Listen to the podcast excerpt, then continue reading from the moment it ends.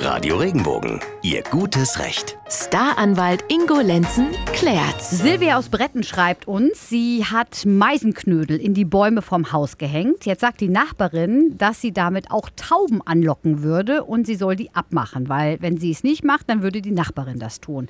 Ingo, klassischer Nachbarschaftsstreit würde ich mal sagen. Darf die das so einfach sich an die Meisenknödel da dran machen? Ja, so, jetzt, jetzt kommen wir in die Tiefen der Juristerei. Denn es gibt ja hier eigentlich mal keine Rechtsprechung zu. Ich gehe mal dazu, davon aus, dass es zum Meisenknödel noch kein Gerichtsurteil gibt.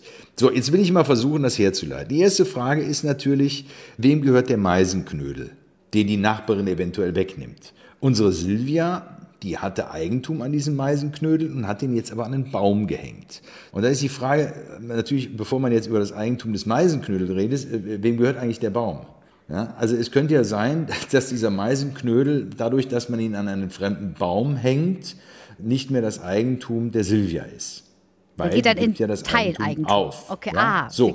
Jetzt könnte man auch weiter, jetzt könnte man auch weiterdenken und sagen, ja, ist es nur, gibt sie das Eigentum nur dadurch auf, dass sie den an den Baum hängt, diesen Meisenknödel? Man könnte auch sagen, die gibt den Meisenknödel oder das Eigentum am Meisenknödel deshalb sowieso auf, weil sie ja möchte, dass der von den Vögeln gefressen wird. Das heißt, die gibt das Eigentum von dem Knödel an Vögel. Vögel können kein Eigentum erwerben, weil die, ja, weil, weil die ja Tiere sind. Ja? Aber jetzt ist dieses Ding vielleicht herrenlos, so sagt man in Juristenkreisen. Aber so, er hängt doch am Baum. Sache, ja, klar, aber, aber, aber die Silvia hat ja vielleicht das Eigentum an diesem Meisenknödel aufgegeben. So, jetzt könnte, weil der herrenlos geworden ist, jemand anderes sagen, dann eigne ich mir den an, denn den will ja gar keiner mehr haben. Und das wäre dann die Nachbarin. Jetzt haben wir die juristische Ausführung gemacht, die keinen Menschen interessieren und vor allen Dingen keinem Menschen weiterhelfen. Aber ganz ehrlich, mein Tipp ist da wie immer, die sollen einfach mal miteinander reden und mal gucken, ob da jetzt wirklich Tauben kommen. Vielleicht mögen ja Tauben gar keine Meisenknödel. Ich weiß das nicht. Aber vielleicht wäre das ein Argument, dass die beiden Nachbarn sich jetzt in der Kälte mal draußen hinstellen und mal gucken, welche Vögel kommen denn jetzt überhaupt. Und dabei sollten sie so, einen Glühwein trinken. Ein Glühwein trinken, genau. Am besten Nie macht verkehrt. man den Meisenknödel dann gleich an den Glühweinstand. und dann vertragen die sich nachher auf jeden Fall und fallen sich in die Arme und haben sich lieb.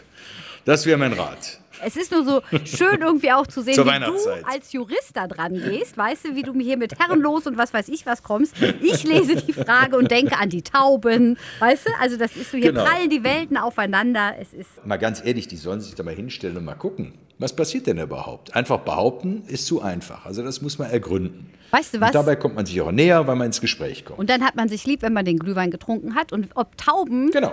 Die Meisenknödel überhaupt essen, das frage ich unseren Tierarzt. Genau, frag das den Tierarzt. Ich kann dir da keine ne? Antwort drauf geben. Ich würde sie nicht essen, das kann ich dir sagen. auch nicht, wenn sie herrenlos sind. Nein, dann erst recht nicht. Nein, auch nicht, wenn sie herrenlos sind.